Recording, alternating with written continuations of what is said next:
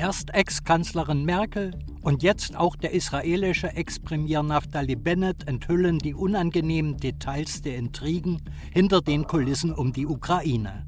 Bennett, der sich zu Beginn des Ukraine-Konflikts um einen Waffenstillstand zwischen Kiew und Moskau bemüht hat, äußerte neulich in einem Interview, dass sein Ziel auch tatsächlich in greifbarer Nähe gewesen sei, denn beide Seiten wären zu erheblichen Zugeständnissen bereit gewesen. Während Putin dem Vermittler versprochen hat, Zelenskys Leben nicht in Gefahr zu bringen und auf die Entnazifizierung der Ukraine zu verzichten, war der ukrainische Präsident seinerseits bereit, den angestrebten NATO-Beitritt aufzugeben. אלה צעדים אדירים של כל צד. אדירים, ויתורים מאוד גדולים. המלחמה כולה קרתה בגלל הדרישה להיכנס לנאט"ו.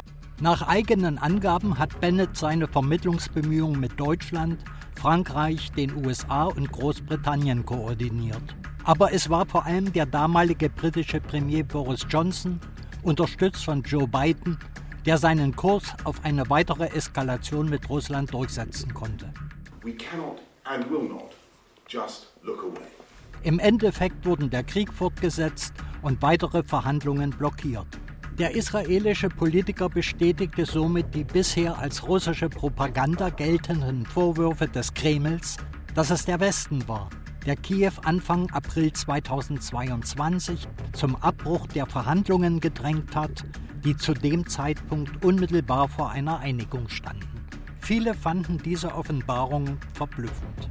Beispielsweise bezeichnete Sarah Wagenknecht die Heuchelei des Westens in dieser Frage als unerträglich. Wie oft wurde die Forderung nach Verhandlungen vom Tisch gewischt mit dem Argument, mit Putin könne man nicht verhandeln, schrieb sie auf Facebook und betonte, dass Hunderttausende noch leben könnten, hätte man damals einen Kompromissfrieden akzeptiert.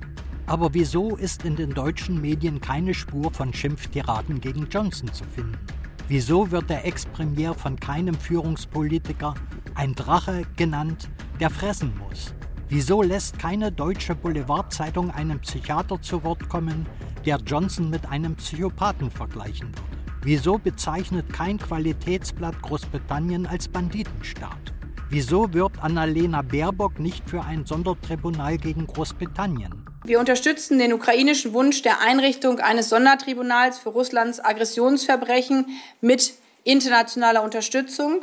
Stattdessen ist zu beobachten, wie der Leiter eines angesehenen Forschungsinstituts an der Uni Kiel in einem FAZ-Beitrag im Ernst von einer Eskalationsphobie in Deutschland spricht, einer Krankheit, die aus seiner Sicht nur durch die Übergabe von Kampfflugzeugen an die Ukraine geheilt werden kann. Und wie der Rheinmetall-Chef Armin Papperger gegenüber dem Handelsblatt ganz alltäglich über die Pläne zum Bau einer Fabrik in der Ukraine erzählt. In diesem Stimmengewirr der Kriegslobbyisten geht der bürgerliche Protest gegen eine tiefere Verwicklung Deutschlands in den Krieg völlig unter.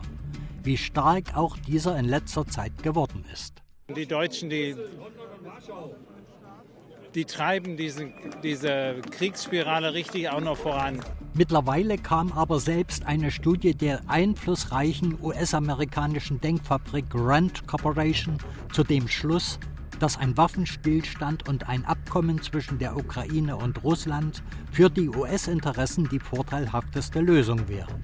Aus Sicht der Experten liegt es daran, dass eine nukleare Eskalation eine echte Gefahr sei, die zu einem direkten Krieg zwischen der NATO und Russland führen würde.